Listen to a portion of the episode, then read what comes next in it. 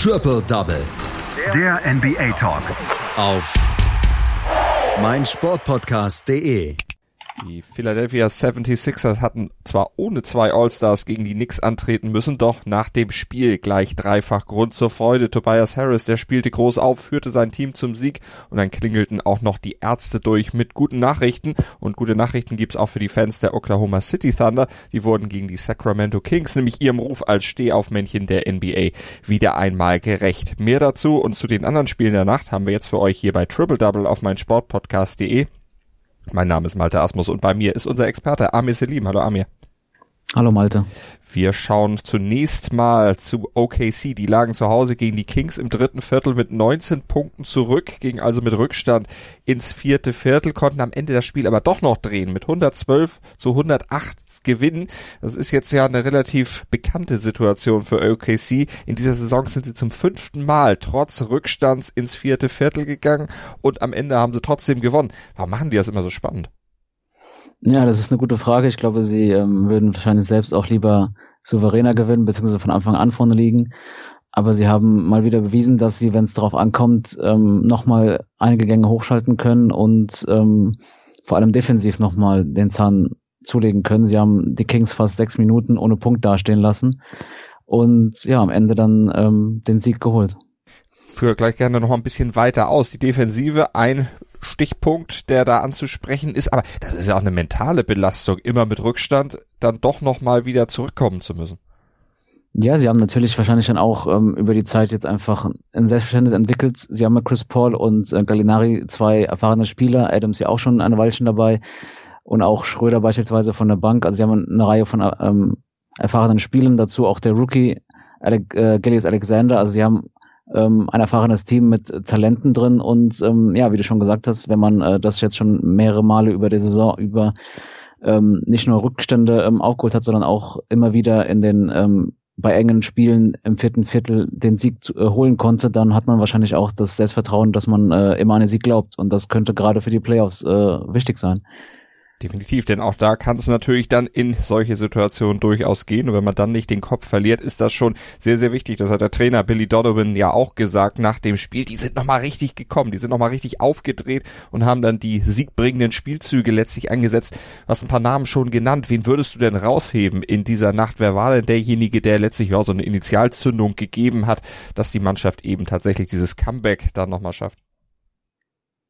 Ja, es war generell ähm, ein gutes Spiel von einigen Spielern. Ähm, Gallinari mit den meisten Punkten mit 24, aber auch, wie schon gesagt, auch ähm, mit dem Rookie äh, Gilles Alexander, der 20 Punkte gemacht hat. Chris Paul natürlich als ähm, ja als ähm, äh, Floor General natürlich auch wieder wichtig. Er hat ordentlich gepunktet und mit sieben Assists auch wieder die Grundlage gelegt.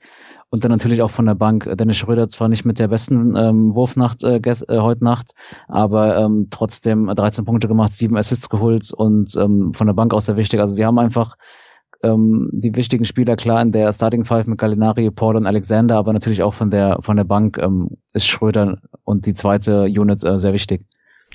Und die Oklahoma City Thunder fahren damit den fünften Sieg in Serie ein, liegen 8 zu 2 in den letzten zehn Duellen. Also das ist ja schon eine durchaus gute Statistik und sie liegen in der Western Conference auf Platz 5 mit 37 Siegen. Da ist sogar noch eine bessere Platzierung drin. Ich würde sagen, oder gehe davon aus, das ist auch das Ziel von Oklahoma, dann möglichst noch hochzukommen im Ranking, um im Playoff dann auch bessere Karten zu haben.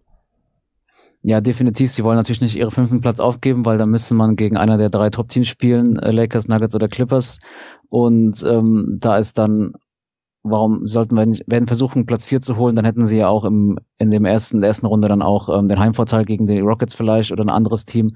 Also ja, sie sind auf jeden Fall, ähm, haben im Lauf 14 Siege aus den letzten 17 Spielen und sie werden sicher versuchen, sich noch zu verbessern. Wird aber schwierig im nächsten Spiel, da geht's nämlich gegen die Milwaukee Bucks und die sind ja erst in der Eastern Conference, also da darf man sich solche Nachlässigkeiten und Rückstände vor dem Schlussdurchgang vielleicht nicht so leicht erlauben. Ja, genau. Also gegen die Bucks ähm, wird man das äh, eher nicht schaffen. Klar, man, man wird vielleicht zurückkommen können, aber die Bucks sind natürlich eine, ein Team mit einer ganz anderen Qualität als die Kings, ähm, deren äh, bester Spieler mit die Aaron Fox auch gefehlt hat. Also klar, da muss man dann halt von Anfang an deutlich fokussierter sein. Dann gucken wir aus der Western Conference in die Eastern Conference. Vom fünftplatzierten Team im Westen gehen wir zum fünftplatzierten Team im Osten. Die Philadelphia 76ers hatte ich eben ja schon angesprochen. Die haben sich durchgesetzt am Ende gegen die New York Knicks mit 115 zu 6. Und ich sagte auch, die hatten gleich dreimal Grund zur Freude. Arbeiten wir das Ganze mal etwas der Reihe nach auf erstmal müssen wir sagen, die 76ers gehandicapt ins Spiel gegangen. Joel Embiid nicht dabei, genauso verletzt wie Ben Simmons. Jetzt kann man ja böse sagen, gegen die Knicks, die sind so schlecht, da brauchen auch zwei Allstars nicht unbedingt mit dabei zu sein. Ja, ich weiß gar nicht, ob das so böse ist. Es ist letztlich, die Knicks sind nun mal das eine der schlechtesten, äh, ganz schlechtesten Teams der Liga und äh, man hat es ja gestern auch gesehen, ähm, der Kader von den 76ers hat dann auch äh, Qualität über die beiden Topspieler hinaus. Äh, Gerade Tobias Harris mit seinen 34 Punkten, sieben Rebounds, sieben Assists konnte er überzeugen. Und ähm, ja, es war vielleicht auch ganz gut zu sehen, dass die äh, 76ers auch ohne die beiden Topstars ähm, ein erfolgreiches Spiel bestreiten können. Gerade Tobias Harris, du hast seine Werte schon angesprochen. Wer stach sonst noch raus? Wer gehörte sonst noch dazu äh, oder zum Team, die dann eben tatsächlich geschafft haben, diese beiden Allstars zu ersetzen? Ja, mit äh, Shake Milton, ein relativ junger Spieler, der ähm, der normalerweise auch nicht in, die Start, in der Starting Five spielt, gestern Nacht mit fünf und fünf Dreiern und auch ansonsten ähm, ähm, mit ein paar Assists, also ein Spieler, der, den man vielleicht sonst nicht so auf dem Schirm hat oder der sonst nicht so im Fokus steht, ähm, der sehr überzeugend war. Ähm, ja, aber noch natürlich auch ähm, die üblichen Verdächtigen, ähm, Al Horford auch mit einem soliden Spiel. Also ähm, ja, eine sehr gute Leistung ähm, der Sixers, vor allem von der Dreierlinie, wo sie ja sonst gerne mal schwächeln. Aber Tobias Harris, wenn wir auf den nochmal kommen, der hat ja in der Offseason einen Fünfjahresvertrag unterschrieben, der ihm dann auch ja die stattliche Summe von 180 Millionen Dollar garantiert. Also das ist auch einer, der muss dann auch kommen, wenn die Allstars nicht dabei sind. Also wenn Embiid und Simmons nicht dabei sind, der muss dann in die Bresche springen. Das äh, sagt allein schon sein Gehaltscheck. Ja, definitiv. Und äh, in der Hinsicht auf jeden Fall ja eigentlich ähm, ja eine der Entscheidungen, die, die gerne mal kritisiert werden. Man hat äh, Jimmy Butler gehen lassen, beziehungsweise er wollte vielleicht auch gehen und hat mit Tobias Harris einen Spieler geholt, von dem man natürlich erwartet hat, dass er die beiden Stars dann ähm, noch ein dritter Faktor dazukommt. Und äh, wenn die beiden anderen dabei sind, ist er natürlich nicht äh, der, der Fokuspunkt ähm, dieser Offensive, aber er zeigt ja durchaus, dass er in der Lage ist, dann auch mal so Spiele zu reißen und gerade in den Playoffs wird man das von ihm natürlich äh, verlangen und auch hoffen, dass er dann ähm, entscheidende Punkte machen kann und ja, helfen kann, dass die 76ers erfolgreich sind als letztes Jahr. Deshalb eben die Freude der 76ers auch groß in dieser Hinsicht. Tobias Harris spielt groß auf. Es gibt den Sieg und dann klingelten die Teamärzte durch. Das hatte ich eingangs auch schon gesagt. Es gibt Entwarnung bei den Allstars. Also da könnte zumindest einer relativ schnell dann wieder zurückkommen. Ja, genau. Joel Embiid ähm, hatte sich ja verletzt beim Spiel gegen Cleveland am Mittwoch und ähm, er hatte Probleme an der Schulter und ähm, es gab dann die gute Nachricht, dass das halt wahrscheinlich nichts äh, Dramatisches ist und er in rund einer Woche wieder ähm, untersucht wird und vielleicht dann auch wieder spielen kann. Bei Simmons wird es noch ein bisschen länger dauern, der fehlt wohl zwei Wochen. Ähm, nichtsdestotrotz ähm, wird man dann davon dann gespannt sein. Sie werden jetzt äh, nach Kalifornien fliegen und dort gegen beide Clippers-Mannschaften spielen und ähm, ja, ob das dann ohne die beiden funktioniert, äh, wird man dann sehen.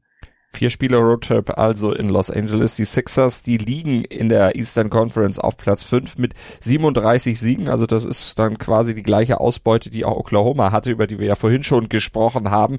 Wie sieht's da mit Ambitionen noch etwas höher aus? Wie würdest du es einschätzen? Ja, wie man, ähm, wie man äh, sehen kann, haben sie ähm, einen Sieg mehr als die Heat und eine Niederlage mehr. Das heißt, sie sind äh, quasi gleich auf. Ähm, ansonsten, ja, ob, ähm, Toronto und Boston sind schon etwas weiter weg. Ähm, sie müssen vor allem ihre Auswärtsbilanz äh, verbessern. Sie sind zu Hause sehr stark, jetzt schon der 28. Sieg beim im 30. Spiel. Ähm, auswärts drückt der Schuh und ähm, gerade mit Hinblick auf die Playoffs wäre es dann auch vielleicht nicht so verkehrt, wenn sie den vierten Platz holen und damit dann in der ersten Runde ähm, Heimvorteil haben.